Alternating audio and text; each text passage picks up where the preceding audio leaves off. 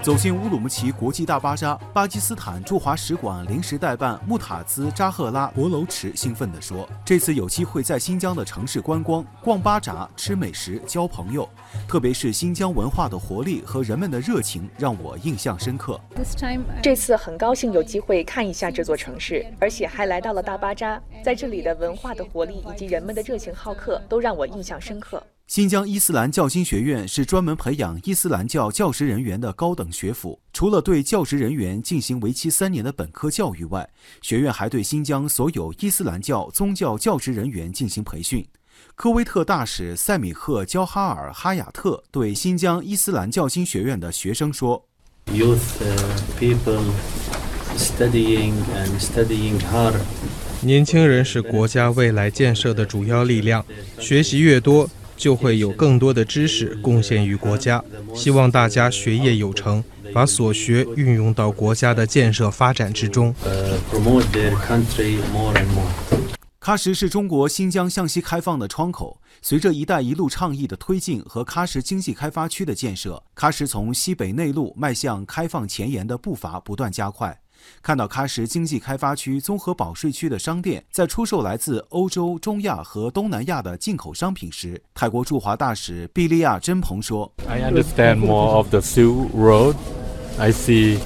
此次访问使我对“一带一路”有了更加深刻的理解。喀什有非常好的地缘优势。在发展本地经济的同时，带动周边国家的共同发展。我坚信，再过几年，喀什一定会发展得更好。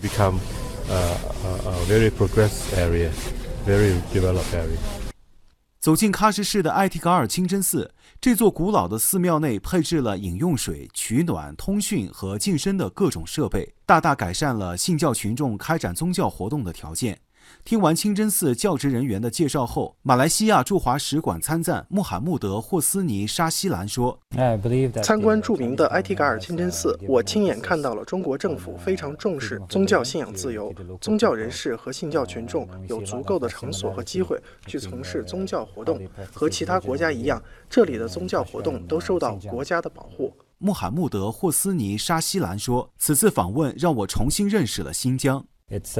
以前主要是从新闻媒体上了解新疆，一些西方媒体更多的是不实报道，比如对新疆人权和宗教信仰问题进行污蔑和抹黑。看了以后才知道，完全不是他们说的那样。地处南疆的喀什、和田等地，曾受宗教极端主义渗透干扰严重，恐怖主义危害较大。当地政府开展职业技能教育培训，为受极端主义思想影响并有轻微违法犯罪行为的人员提供一个转变思想与学习技能的平台，将暴恐活动消除在未发之前。走进喀什市职业技能教育培训中心的教学楼，学员们在教室里学习国家通用语言、民族乐器、书法绘画、法律知识和各种就业技能。使节们详细询问学员们的学习生活情况，观看了学员们表演的文艺节目，并热情地和学员们互动，在操场上玩起了乒乓球和篮球。印度尼西亚驻华大使周浩黎说：“职业技能教育培训学校给我的印象非常好，学生不仅能学习法律和技能，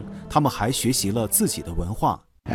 他们的状态很好，我还看到了一些人在学习缝纫的技能，希望他们努力学习各种新的知识和技能，成为一个对社会有用的人。在和田地区墨玉县职业技能教育培训中心，学习油画近半年的学员图尔蒂买买提伊萨麦蒂，把自己的一幅新疆山水油画送给了哈萨克斯坦驻华使馆参赞卡巴扎耶夫马纳尔别克作为新年礼物。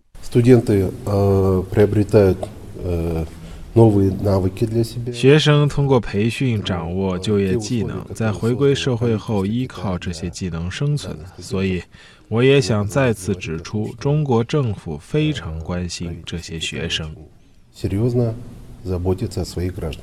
南疆地区人多地少，产业单一，就业压力大。当地政府出台优惠政策，吸引大型劳动密集型企业投资办厂。在和田市肖尔巴格乡嘎宗村的制衣工厂里，工人们正在紧张地赶制一批订单制服。企业负责人介绍，工人们都是附近乡村的村民，经过专业化培训，他们已经成为熟练的缝纫工，月工资在三千元以上。此前多次访问新疆的阿富汗驻华使馆临时代办赛义德·哈比布拉曼惊讶地说：“以前在南疆随处可见无所事事的人，而现在人们都在忙着学习，忙着工作。还有培训，是我第一次我看的嘛这些培训的，这个是我觉得非常好的一个计划。我看过一些报道，我觉得完全是相反的。”赛义德·哈比布拉曼说：“每个国家都面临着解决就业和去除极端等难题。中国新疆正在开展的有益尝试取得很好的效果，值得其他国家学习和借鉴。我觉得我们都可以学习，包括我们的政府可以学习这方面。”